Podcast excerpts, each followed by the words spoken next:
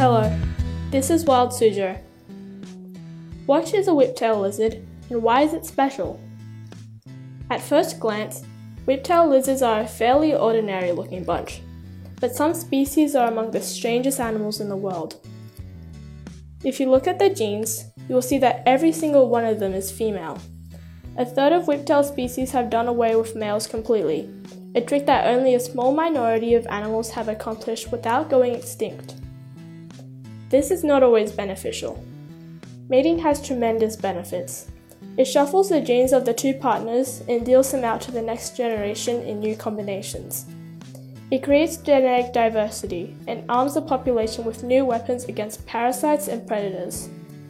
These benefits are so big that mating is near universal among complex life.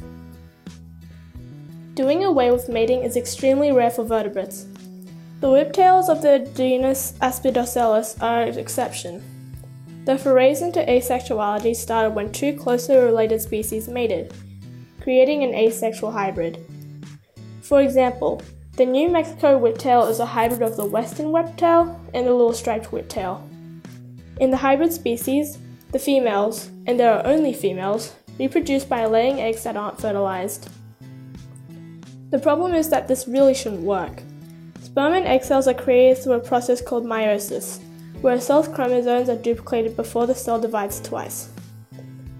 This means that egg cells only contain half the total number of chromosomes that other, most other cells do in the. The problem is that this really shouldn't work. Sperm and egg cells are created through a process called meiosis, where a cell's chromosomes are duplicated before the cell divides twice.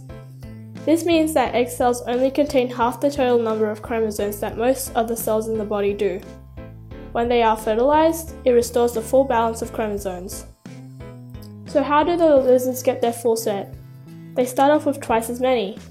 They double their chromosomes twice before everything kicks off, creating 8 copies of each.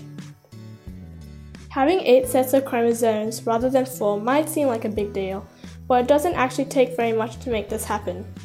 There are two possible routes. The cell could duplicate its DNA but fail to actually split into two, or two cells could fuse together. This seems to have happened in other asexual animals too, including some salamanders and one species of grasshopper. For Wild Suzhou, I'm Siana. Thanks for listening and see you next time.